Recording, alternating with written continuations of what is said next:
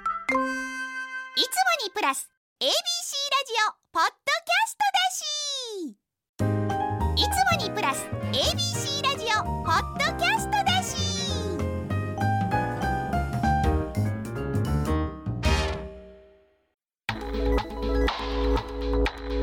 1 0 0 0 AM1008 FM933 ABC ラジオラジオ今村翔吾山崎れなの言って聞かせ言ってこんばんは歴史小説家の今村翔吾ですこんばんは山崎れなですさあ今週も始まりました今村翔吾山崎れなの言って聞かせてこの番組では今村先生と私山崎れなが小説歴史仕事プライベートなど今話したいことを言ってリスナーの皆さんのお話も聞かせてもらいますそして私たちの新たな一面も開拓していきます番組のハッシュタグはハッシュタグ言って聞かせて言っての「い」聞かせての「き」は漢字です皆さんどんどんつぶやいてください番組公式ツイッター、インスタグラムもありますのでフォローをお願いしますアカウント名はアルファベットで「言って聞かせて ABC」「言って聞かせて ABC」「言って聞かせて」は小文字 ABC は大文字でよろしくお願いしますはいぜひ一緒に番組を盛り上げてくださいはいそして先週から始まったこの番組ですけども、はいもうすでに番組宛てにたくさんメールが寄せられています、ねありがたいです嬉しいですね、うん紹介させていただきましょうか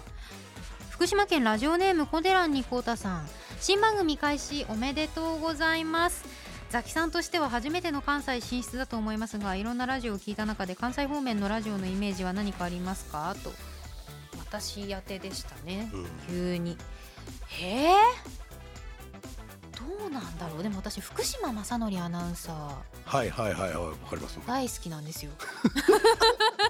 いや笑ったらあかんけど大好きなんですよほう福島アナウンサーの喋りが大好きはで、大阪のラジオ局も結構よく聞くんですよね、ABC さんはでもどこだろう結構もう番組をこうラジコで今アプリで聞けるようになってて結構しょっちゅういろんなものにチャンネル変えて聞くんですけどその時その時一期一会で聞いてるので結構名前番組名を覚えてないことも多いんですよね確かにそうかもねなんかこう一期一会ってのはわかるかもうですんか、嬉しい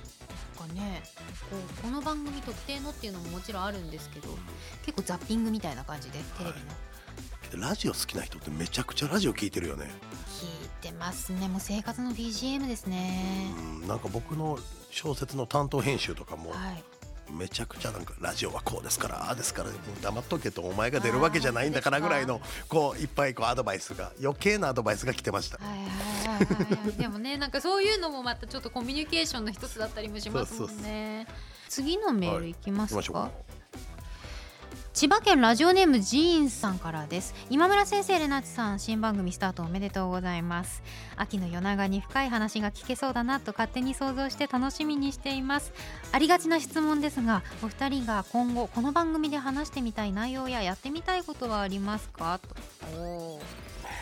ありますか今村先生初の冠ラジオですけれどもやっぱまあ先週話してたけどあの直木賞の予想やっても面白いけどねいや予想ダービー面白いそうやねりたいでしかも読んでって言うとやっぱきついと思うんよ、いそれ専門の番組もあると思いますはい読まずに予想するっていうえそれできるんですかいや僕ね多分ね人生の中で作家になってからが一番こう読んでないんよねそっか自分のそう読むより核になっちゃっそうて、ですよ全ね部網羅するのは厳しいんやけど読まずという敵勝手な言い分でよければ予想しますそれで当てに行くっていうのはどうですか僕は 前までうもん読まずに当てられてたんですか、読まずに当てれましたねすごっなんかこうそこの作家さんのなんかまあ本の想定のはい気合とかわかるたんその作家さんと、えーその編集出版社の相性とか、はいちょうどここぐらいでピーク持ってきそうやなとかなんとなくわかります。今村先生の受賞作もうん、いすごかったですもんねなんか重厚感たっぷりというかやーこの想定もだってうん絵柄、そうあれもやっぱ気合入ってましたしあの、はい特にあの白押しってわかります白押しあの文字のとこに金がはいはい折り紙の金みたいになってるでしょ、はいあれは単価が高くなりますそうなんだ そうですねへだから気え合が入ってる時ですへえ出版社がね、なるほどうん、本屋さんで本選ぶ時の参考になりますねそうもしくはめっちゃ売れてる人とかもあるかなうーんうんそうなるといっぱい作れるから確かに確かに意外と知らんこともあるでしょうねこういうのもいやあるある全然ありますよ、はわいうんからないからいや嬉しいです聞けて、はい私もそうですねだからそういう本屋さんのこう経営をされてる側からの目線もそうですし、うん作家側からの目線もはいちょっと気になるなと思いますね私全然未知の世界なので普段本はめっちゃ読まれるんですよね本はそうですね自分で好きで読むのもありますしあとはこういろいろ他の番組をやらせていただく中はでいはい作家の方をゲストにお迎えすることも多いのでそのタタイミングで読む時も結構ありますね作家のゲストもよう来ますか、はいたびたびいたらびたっびしゃいますねえうんなんか浅井亮さんとかもそうですえし僕あちこちで言ってるんですけど、まあ、先輩ですからこんなこと言うのお言葉やましいですけど僕が一番才能のある作家さんって多分浅井さんじゃないかなって僕思ってるへえいや浅井さん私も大好きなんですけれど今村先生から見た浅井さんってどんないや作ー家やでっすかぱりね僕,、まあ、僕から見たら特にあのよくそこ切り取るなっていうのがしょっぱなから僕には全く思ってもないところから行くんでこれはねうん思いもつかないですね。へでやっぱ若くしてデビューされてえはいそれでなおかつ質が高いものをうんずっと続けておられるっていうのがもう実績がそのまま答えが気もしますね。なるほど確かに、こううんやってきた積み重ねがこう、うもう作品に出てるはい、とはいえ僕浅井先生会ったことないんですよ。あえーそうなんですか、はあ会らったことあるんですよね。私はい、ねいや一なんか度すごい嬉しくて、でも浅井先生のこともともと私知ったのも、はいラジオからなので あそうなんですこの本からじゃないっていう すごいおこがましいことなんですけどまあでもそうですねあ今村先生から見てもそういう風なか。はい作家さんの見られ方と才気が溢れるというねか、もういまだにこう才能が溢れてるなって感じしますね。なるほどなあ、さあそしてじゃあもう一つほど行きましょうかね、東京都ラジオネームイノセントさんからです番組スタートおめでとうございます今村先生と山崎さんの番組ということで歴史の話もたくさん聞けそうでこれからの放送を楽しみにしています今までは活字ミステリーしか読んでこなかったのでこれを機に歴史小説に手を出してみようと思い早速戦神購入させていただきました番組も小説もこれからの展開に胸を躍らせながらラジオの前で期待待機してますねとなるほど。ありがとうございます。戦神買っていただいて。読まれてるといううん。ねえ、これ多分戦神は読みやすいと思いまあす。本自当ですか分で言うのもなんですけど、はいはいうん、多分入門にはいいかなとは思いますやっね。ぱりご自身の中でも書かれてて、はい。これはまあ歴史もの初心者でも読みやすいなとか、うんこれはハードル高いんじゃないかなまあでもいいか出すかみたいなのもありますかまあ僕のな僕基本的にやっぱ誰でも読めるようにはしてるけど、ん読みやすいななやっぱりと思ってましたあるある上下はあるかな。へえ、うんうん初心者には戦神がおすすめ戦神とか、まあ、文庫系の本がおすすめかあーな僕は僕文庫書き下ろしの本とはい単行本で真っ二つに分けてるんでへえそうなんですよこれ意外と珍しくて作風を分けてるそうなんですよだから文庫書き下ろしはどっちかっていうと水戸黄門みたいなイメージ。ほう水戸黄門水戸黄門時代小説って呼ばれる、はいはいで「西洋の盾」とか「人間」とか、まあ、ハードカバーははい歴史小説って呼ばれるジャンルで大河ドラマのイメージはいなのでどっちかっていうと水戸黄門の方が読みやすいかな確かにラフにこうラフパッと手に取ってそうなるほどあうんでも確かに「西洋の盾」が大河ドラマっていうのはめちゃめちゃわかりますねもう 映像化したらすごいんじゃないかってねえねえああいえそうお金あれけどだいぶお金かかりそうじゃないいやお金かかると思いますよやばそうよね美術班相当しんどいんじゃないかと思いますけどそうだって石垣ねえあんなことになっねてえこんなことなんねんでねえいやまだ読んでない人もいると思うのでそう伏せますけどそうねえねいえやどっ大変ちも本気の戦いですしどっちも職人ですからそうやけど歴史小説ってそもそもやっぱ映像になりにくいよね曲げとかだけでも予算がすごいかかるっていうかかちなみに今のところ映像化の予定はあのね決まったらここで言いたいなあけどやっぱりいっぱい言ってくださるんですけえオどファーあるんですかあるのはありますえあるんですけどこの仮仮仮予約仮ばらしみたいなのがめっちゃありますすごいなんかあのバラエティーみたいじゃないですかテレビのそう一応今どっかついてますかみたいな映像とかいう打診とかで言うたらめちゃくちゃありますよそうなんだはい大変ですね それ一個ぐらい誰か決めてくれよ 聞いてるかこ本当れ誰か本当ですよ深夜に寝れてないテレビ映画関係者今村翔吾空いてますよ、今村翔吾空いてますよはいオードリーの春日さんみたいなこと言わないでくださいよ急にいやーちょっとね映像化の方も楽しみにしていたいと思いますし、草紙購入したということで、はい読み終わったらまた感想の方もぜひお待ちしていお待ちしてますすメッセージありがとうございますさあこの後は私たちがこれまでの人生を語る上で欠かすことのできない一冊の本についてお話しします今村翔吾山崎怜奈の言って聞かせて最後までお付き合いください AM 一ゼロゼロ八、FM 九三三、ABC ラジオ。今村翔吾。山崎怜奈の言って聞かせて ABC ラジオがお送りしています AM1008 FM933 ABC ラジオがお送りしている今村翔吾山崎怜奈の言って聞かせてこのパートでは2人で本について語ります昔 SNS 上では自分自身を示す9枚のアルバム CD を1枚の画像にしてアップする「ハッシュタグ私を構成する9枚」というハッシュタグ流行ったのをご存知ですかというか昔って私原稿通り言っちゃいましたけどこれたまに今でも見ますよねあ、そうですか。見ます見ます見ますか。はい僕見たことないかも。 SNS そんなにおやりにないらなやいですやってるんですけどな出てこないのかなやっぱこ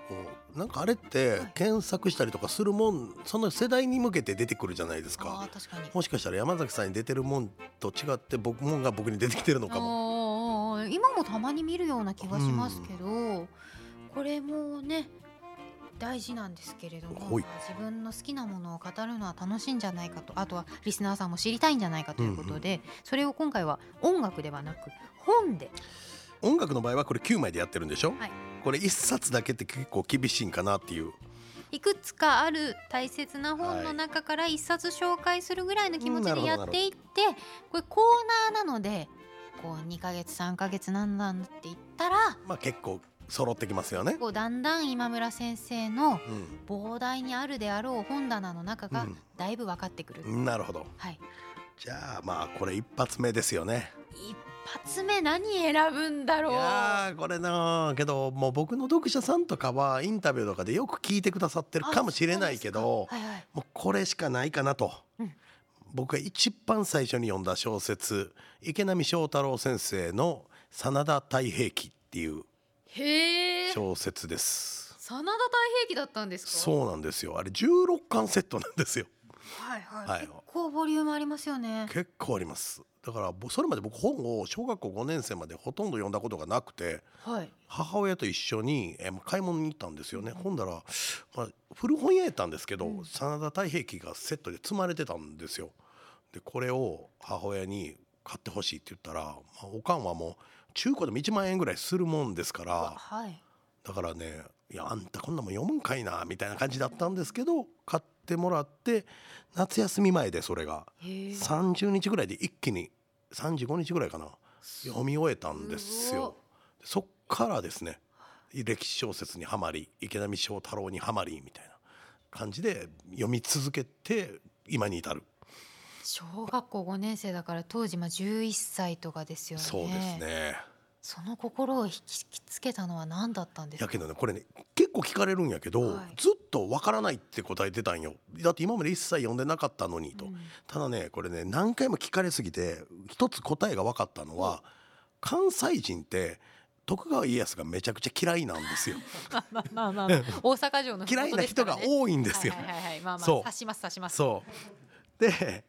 嫌いやからなんかねそこら辺のおっちゃんとかもうん普通に家康のやつはとか家康がおらんかったら僕京都出身なんですけど、はい京都はもっと景気良かったとか400年前のバブルとかのこととか普通に言うてるおっちゃんがいるんですよその辺に。へえそうだからなんかそれで家康が嫌なやつってイメージはあったんですよこそう幼ながらに。そんな根深いと思いませんでしたそうほんで逆に秀吉が好きなんですよ太閤さん太はい閤はいさんっ太つって閤秀吉さんで秀吉を助けた真田幸村は、まあ、桃太郎的なポジションみたいなうんヒーローなんですよね。はいはいだから真田って見た時にあこれ幸村の本じゃないかなと思って多分読みたいって思ったんだと思うんですよね。えじゃあ真田幸村はこう、なんだろうヒーロー扱いされて、うんお父さんの真田正幸はうん逆に疎まれてたりするんですか、いやけどね真田家は基本的に関西じゃ好意的やったんじゃないあかそうなんでなすね別にそこ分かれてるとかその関係ないんですねでもないんですよそうなんだとにかく家康のことが嫌いなおっちゃんはいるね なるほうんどお見てきたんかっていうぐらいねいやねもう人はいろいろ言えますからね、うん会ったことない人に対してはね、えー真田太平記ちなみに16巻あって、うんはい本読むの結構パッと早かったってことですけどもとそもと読書はされてたんですか全くですね全くうんただ漫画とかも漫画ぐらいはちょっと読んでたあけ漫ど画は読んでたんですねただ山口さんじゃないけど僕も多分中学校受験してて、はいまあ、文字読んだりとかこう勉強するの結構嫌いではなかったから、結構そんなに文字に抵抗感はなかったかな。へえ、うんそうだったんですねでも活字はよあんまり読んでなかった読んでなかったねそれで一気にハマってもう人生が大きく変わったかなまあそうですよねだって今お仕事でそう歴史小説ご自身が書かれてるっていうこそとうではなんよねうわーでもそうか池波正太郎先生にじゃあすごい影響はされてるんですねそうですだからデビューの年が同じではい今年取ったら池波先生と同じ37歳で直木賞やったんですよはいだから今回にかけるしかないって思っててぴったり取りましたすごいラストチャンスというかもうここの今回しかなかったんですよねうわー百バチッと決めて167回やったら僕誕生日迎えて38歳になってたんで、はい、い66回しかダメやったんですぴぴったし合わせは、や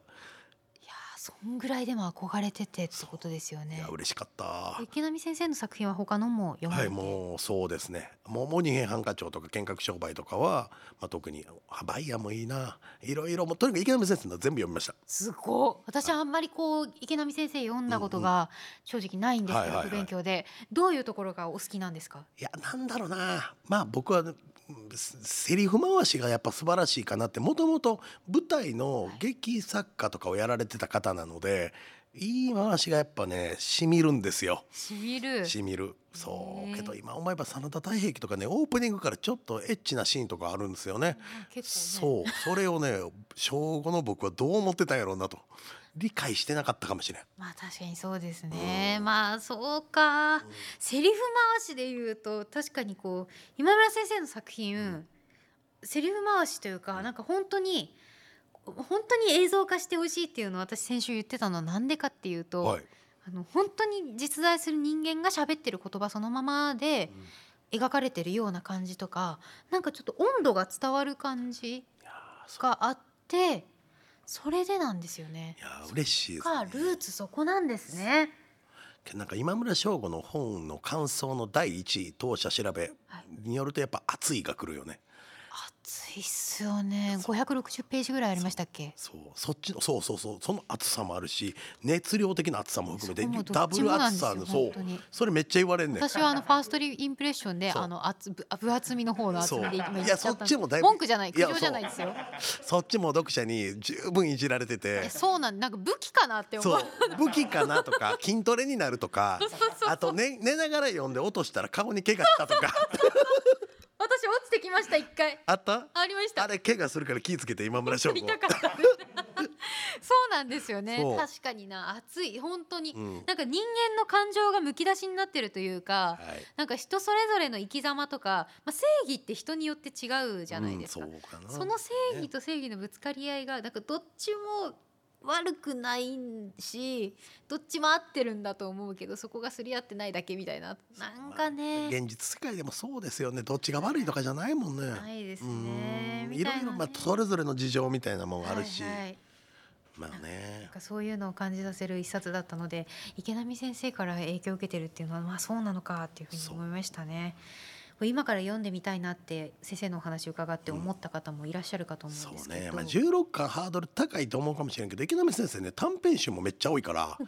短編集をサクッと読んでいくっていうのも一つかな。うん、うん確かにあの私も父親が持ってた司馬遼太郎先生うんわの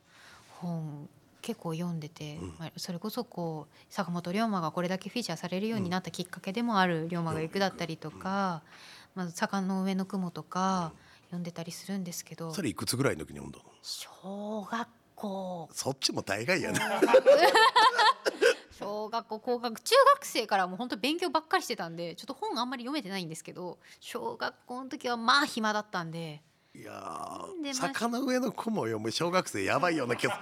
そう性別じゃないけどなんか女女性で女の子でそれ読んでたら俺もちょっとびっくりするわそう友達いないんですよだから小学校一緒本当にね一緒の年代で一緒の学校とかやったら気あったかもしれんねそうです本ね交換なとかねかなかいなかったですねもういなかった、歴史小説の話できる友人とかってうん、おいくつぐらいからできましたいやけどやっぱり中学校高校でもほぼいなかったねなんか三国志とかはいは好きな人はいるんよ、そうなんですよみんな三国志行くんですよそうみんな三国志ってななん呼んででなんですかあれまあなんか日本人三国志好きですよねって中国人にもよく言われます、ね、あの私まだ三国志の魅力があんまりよく分かってないんですよ。そうかなんでですか？なんやろなロマン？うーん多分ね日本ではあの食劉備の食受けがいいんじゃないかなそれうか。ーんあれがなんか日本的なんじゃないかな忠義で助けてそして滅びのみたいなそうそうそうう。ー本当んにあの忠義云々ですよね。そう忠義云々めっちゃ嫌そう忠臣蔵的なやつですよそねう。忠臣蔵的なやつうよん、なんそかう私どっちかというと歴史の中で、うんあの面倒くさそうな人とか、うんこの人生きづらそうだなみたいな人とかの方が愛着湧いちゃうタイプなんで、なるほど忠義云々は嫌な嫌ではないんですけどなんかあまあまあまあそんなにいいかなって思っちなるゃほうどねタイプなんですよねうん僕偏ってるんで。いやだからそれで言うと曹操とかの方が好きかもね三国志曹で操三国志で言うと義語色のは義いの曹操はまあ生きづらそうやなって思うけ どね待って待って待って生きづらいだけが好きなわけじゃないんですけどめちゃめちゃ偏りあるそうまあちょっとねあの私が好きな本の話もあの、はい改めて今後ぜひできていったらなと思うんお願でいすしけまれすよど確かになだから歴史小説好きは友達がそのジャンルの友達ができにくいっていうそうねありますね。そういやさあっきるあにるなってようやく話せる人が出てきたかなって感ああ、うん私もあのいとこがこの同じぐらいの年齢になって、じ、うん歴史とかを好きになるようになってから初めてはい、こう自分でこう読んでるからその話ができるようになったりとか大河ドラマの話ができるようになったりとかしたんでもう本当最近ですねそれまでは父親としか時代小説の話とかできなかったんで今度からはもうここでしてくださいあ分かりました分もうかりました全部キャッチします、むしろ柴田先生とかの本読んでたのがもうだいぶ前なんでうん、ちょっと復習しないとあやふやかもしれなあいいいやふやで行こうや んですかあのあやふやで行こうや僕も結構さすがに細かいことあやふやや し、まあまあそうですよねだってうん子供の時の話なんてねそうそうそう刺激がたくさん他にもあるからもう薄れていきますよね、坂の上の雲やろなんかもう覚えてるシーンとかある、だからもう私とかは「坂の上の雲」が NHK でうん、特別ドラマ化、何周はいはい年とかの記念の時にドラマ化されて、阿部寛さんのやつ、阿部寛さんでしたっけあの本木雅弘さんが、うん、あ元木さんかえ阿部さんもいいんかった阿部さんいました阿っ部けさんお兄さんいたか秋山兄秋山兄だ秋山兄ですですよねでした多分そうあの拳でガラスバーン叩くこれが騎兵だっていうシーン、はいはいはいはいはいあはのいシーンが好きで何回も見る、ありますね。ちょっとあの話が尽きなさそうなんですけれはいども、ごめんあの小説の話もあとはい歴史ドラマの話もちょっとおいおい映画の話とかもぜいひろいろ膨らんでいきそうなのでほい聞かせていただきたいなと思います。あとはこのコーナーで言うと、ゲストの方お越しいただいて参加していただくのも面白そうですね。面白そうですすねねね。なんかその人のルーツの話とかそこうのゲスト呼びたいな、ねえ私を構成する一冊聞いてみたい人いますか。加藤茂明さん来てほしいよねああニュースの。うん面白いですよねね加藤さんの小説もねめちゃくちゃ熱いよねなんか本のこととか喋ったりするんやけど、はいめちゃくちゃ熱いから本に対して、うんなんか聞いてみたいなって聞いたことないな、こうジャニーズのキラキラしたアイドルで、うんで顔も端正で,、うんでおまけに小説も面白いって言ったらもうたまったもんじゃないですそよね。うやもう天下四物五物どないなっとんねんって感じだよわねかんないですよね何者なんだって感じですよね20%ぐらい何かこっちに回してほしいけどね確かにな回してもらえませんかってじゃあゲストに来ていただいたら聞きましょうかうん僕から言いますそうですね。わかりました。では楽しみにしています。さて来週は新たなコーナーをやってみます。そちらもどうぞお楽しみに。山崎怜奈のいでてかさせて ABC ラジオがお送りしています。 AM 一0 0 8 FM 九三三 ABC ラジオがお送りしている今村翔吾山崎れなの言って聞かせてエンディングのお時間となりました。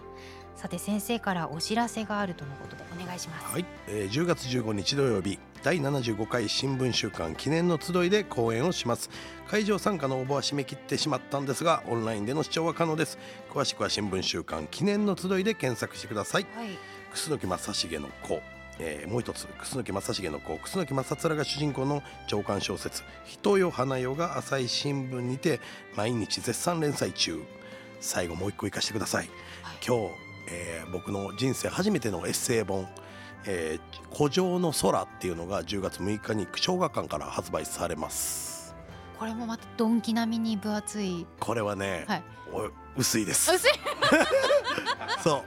あの 別に薄さとかで言ってる競うわけじゃない。薄いし、はい安い安いうん値段も今村翔吾史上最も薄く最も安 いそこを売りにしていこうかな白押ししてない。うん薄い安い面白いエッセイ書かれてたんですね。そう今まで書いてきたエッセイとかもまとめてっていう感じかなもういろんなこと書いてるね本のことも書いてるし、はい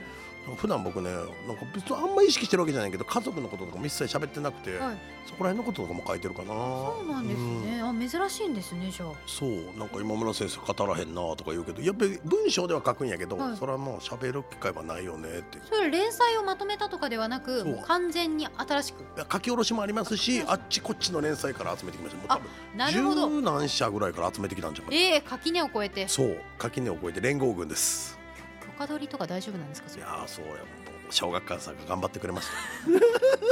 最終取り取りまとめ役のそ小う学館小学館さんがが。たほんま15五五紙面ぐらいから取ってきてんじゃんマジでへえそんなことあるんですね。そうまあけど結構エッセイぐらいやったらこうやって出版社が垣根を越えて協力するっていうのはあり得ることですあるんですね。そう全然知りませんでした。そうですそうですだから多分そう今後も多分こういう知識があるとあちこちに散らしたもん集めちゃってくださいはい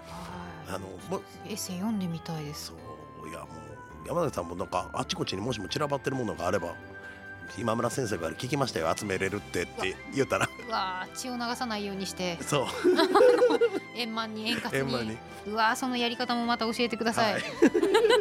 古城の空です皆さんお楽しみにってはいです、そして私からもお知らせです花子東京の山崎怜奈の言葉のお裾分け検討者プラス山崎怜奈と学ぶを考えるそれぞれウェブでエッセイを連載させていただいていますテレビやラジオの出演情報に関しては公式の SNS ツイッターインスタグラム等をチェックしてくださいそして今村翔吾山崎怜奈の「言って聞かせては」放送から1ヶ月間 Spotify や Podcast でも配信中ですラジコのタイムフリーとともにこちらもぜひチェックしてください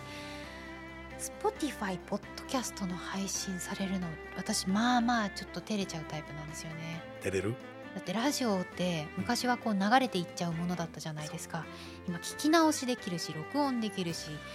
録音したもの配信されちゃってるしそれ